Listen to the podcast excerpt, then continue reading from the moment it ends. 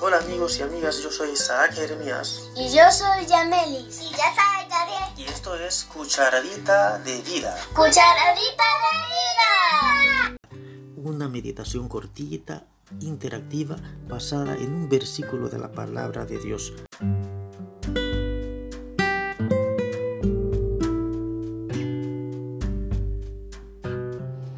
Hola Yamelis, Hola papi. ¿cuál es la cucharadita de vida para hoy? La cucharadita de hoy se encuentra en Filipenses 4, 11 al ¿Y 13. qué dice? He aprendido a estar satisfecho en cualquier situación en la que me encuentre. Todo lo que todo lo puedo en Cristo que me fortalece. Bueno, ¿sabes quién dijo ese versículo? Yo creo que ya sí sabes. claro. Eh, Pablo. Pablo. Sí, me sonaba, me suena. Además es un versículo muy famoso. Casi siempre cuando hay reuniones en la iglesia. Sí, siempre dicen- el versículo famoso, todo lo que lo- todo lo puedo en Cristo que me fortalece. Sí, mucha gente lo tiene como versículo favorito. Ahora eh, pocos saben o quizás se detienen a pensar en que Pablo escribió eso a los cristianos de la iglesia de la ciudad de Filipos, o sea, los filipenses.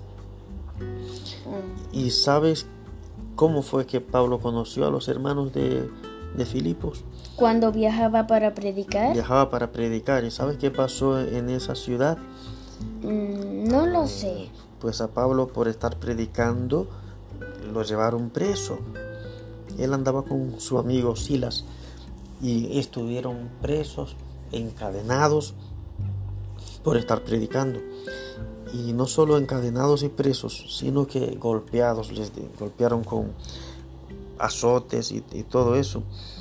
Entonces, mientras ellos estaban ahí presos y con heridas y todo, en vez de, de quejarse, que es lo, lo más común que uno dice, ay, ¿por qué me pasó esto a mí si andaba predicando?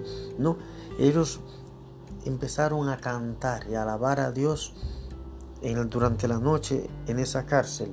Y mientras ellos hacían eso, hubo como un gran terremoto y las puertas de la cárcel se abrieron y las cadenas se les soltaron a los presos.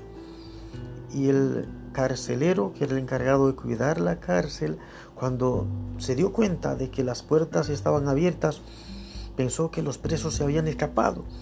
Y entonces dijo, bueno, yo me voy a suicidar, yo me voy a matar, porque eh, no sé lo que me va a hacer el jefe cuando encuentre que yo dejé escapar a todos los presos. Pero cuando él iba ya a, a suicidarse, él iba a matarse a él mismo, Pablo le dijo, hey, espera, no lo hagas, todos estamos aquí, no, no se ha escapado nadie.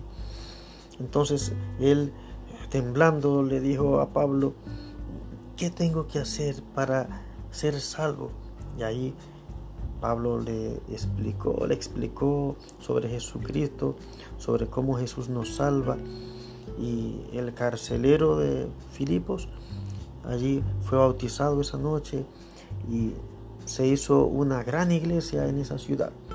Y tiempo después Pablo viajaba en otros en otras partes estaba y escribió esa carta y dijo eso, he aprendido a estar satisfecho en cualquier situación en la que me encuentre.